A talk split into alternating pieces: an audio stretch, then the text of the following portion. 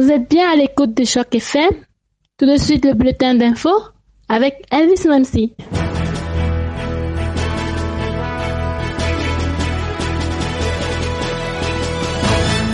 Bonjour à toutes et à tous et bienvenue. Un nouvel incident grave s'est produit ce matin sur le réseau GoTrain. La circulation avait été suspendue très tôt sur la ligne Lakeshore Est à l'ouest de la station Gilwood en raison d'un décès survenu sur les rails un peu après 6h50.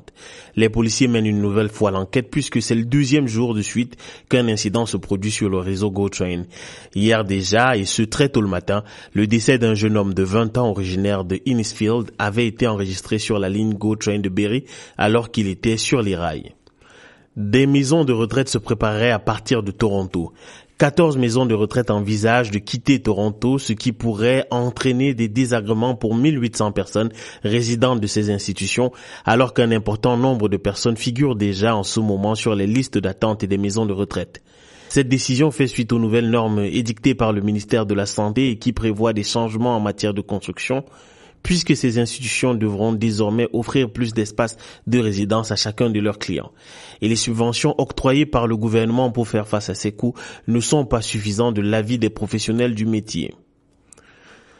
Laura Babcock aurait été impliquée dans un triangle amoureux.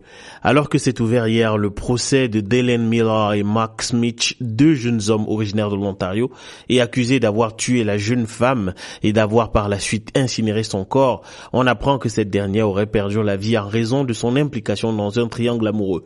Selon le procureur, Dylan Miller aurait entretenu une relation avec Laura Babcock alors qu'il était en couple avec une certaine Christina Nuga.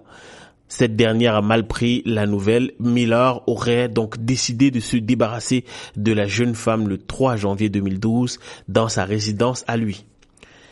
Le Parti conservateur de l'Ontario répond aux menaces de la première ministre Kathleen Wayne. Celle-ci avait annoncé avoir envoyé un avis de diffamation contre Patrick Brown, chef du Parti conservateur de l'Ontario, qui s'est fendu de commentaires laissant à penser que Kathleen Wayne est en procès suite au scandale de corruption relatif aux élections partielles de Sudbury. Monsieur Brown considère la décision de Madame Wayne comme une tentative sans fondement de contraindre l'opposition au silence.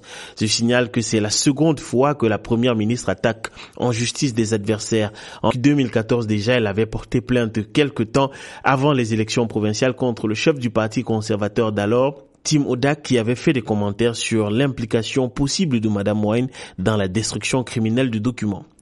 C'est tout pour ce bulletin d'information. Restez en compagnie des programmes de Choc FM.